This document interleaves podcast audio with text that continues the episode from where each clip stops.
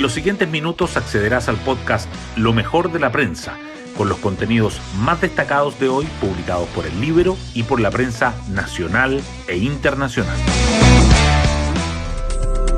Buenos días, soy Magdalena Olea y hoy martes 9 de agosto les contamos que con el IPC de julio de 1,4%, los expertos ya hablan de un pic de la inflación de un 14% que podría verse entre septiembre y noviembre. Son algunas de las cifras que analiza la prensa hoy en el complejo escenario económico por el que pasa el país. En lo político, el ambiente tampoco es de los mejores. Hace rato ya que quedó atrás en el tema constitucional la casa de todos. Por ahora, el oficialismo busca salvar el apruebo, intentando acordar una serie de reformas que no se ven fáciles de lograr. Como dice en el Libero el experto electoral Pepe Out, el último recurso de esa opción sería un remesón con cambio de gabinete y un compromiso de reforma creíble. Las portadas del día.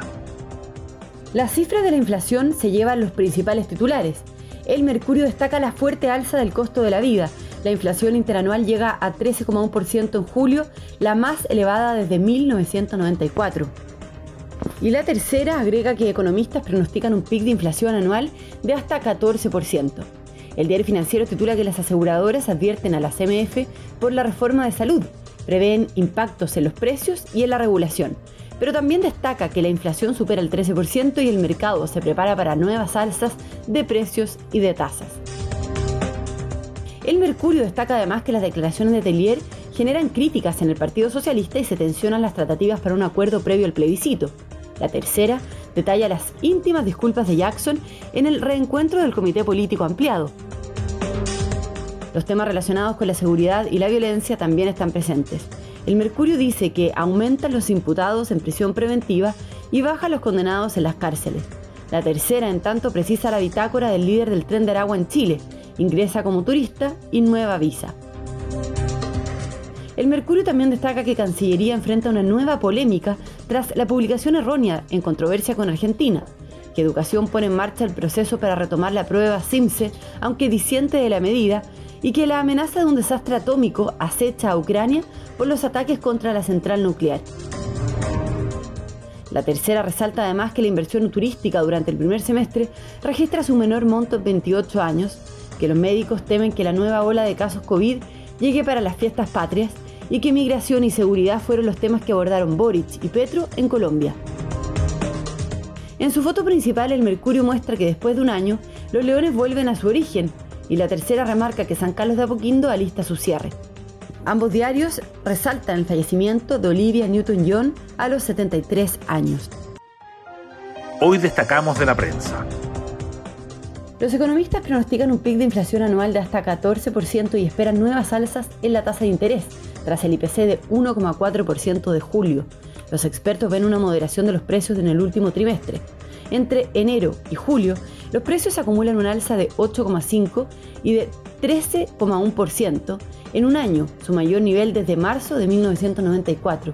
Las divisiones de transporte y de alimentos explican más de la mitad de la inflación en los últimos 12 meses. La gasolina fue el producto que más incidió tanto en el mes como en la medición anual.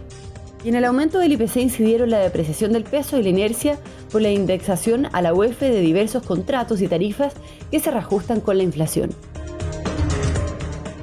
Las declaraciones de Tailier generaron críticas del Partido Socialista y se tensionaron las tratativas para un acuerdo previo al plebiscito.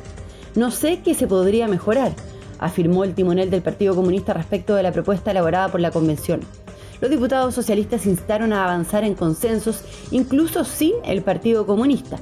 El dirigente ayer matizó sus afirmaciones y planteó estar abierto a eventuales cambios. Los representantes de la izquierda, entre ellos alcaldes, exconvencionales y dirigentes de pueblos originarios, lanzaron el apruebo transformar, con críticas al gobierno, mientras diputados del Partido Socialista insisten a Lagos que vote apruebo y 24 abogados y académicos por el apruebo proponen reformas a la nueva constitución. Migración y seguridad son los temas que abordaron Boric y Petro en su último día de gira en Colombia. Ambos mandatarios se reunieron este lunes en Bogotá y dialogaron sobre la cooperación mutua entre ambos países. En el marco de la gira, además, la canciller Antonia Urrajola tuvo que salir a enfrentar una nueva polémica a raíz de una publicación en la cuenta oficial de Twitter de la cartera que después fue borrada, respecto al caso de los supuestos vuelos nacionales que habrían circulado sin autorización, según denunció Argentina, por cielos del país transandino. La inversión turística sigue en caída libre y alcanza en el primer semestre de 2022 su menor monto en 28 años. De acuerdo con el catastro elaborado por la Cámara Nacional de Comercio, dicha inversión alcanzó un monto de 609,3 millones de dólares a junio de 2022. El resultado representa una baja de 13,5% respecto de igual periodo de 2021 y una caída de 9,5% en comparación con diciembre del año pasado. Además, por primera vez no hay entrada de proyectos nuevos en el primer semestre del año. Y nos vamos con el postre del día. Adiós al viejo San Carlos de Apoquindo. La UC anuncia la fecha del cierre definitivo de su estadio. El Coliseo de Universidad Católica vive sus últimos días de funcionamiento en su actual forma, antes de su remodelación y aumento de capacidad. El 20 de agosto, luego de enfrentar a Audax Italiano por la Copa Chile, se iniciará su proceso de modernización. Bueno, yo me despido, espero que tengan un muy buen día martes y nos volvemos a encontrar mañana en un nuevo podcast, Lo mejor de la prensa.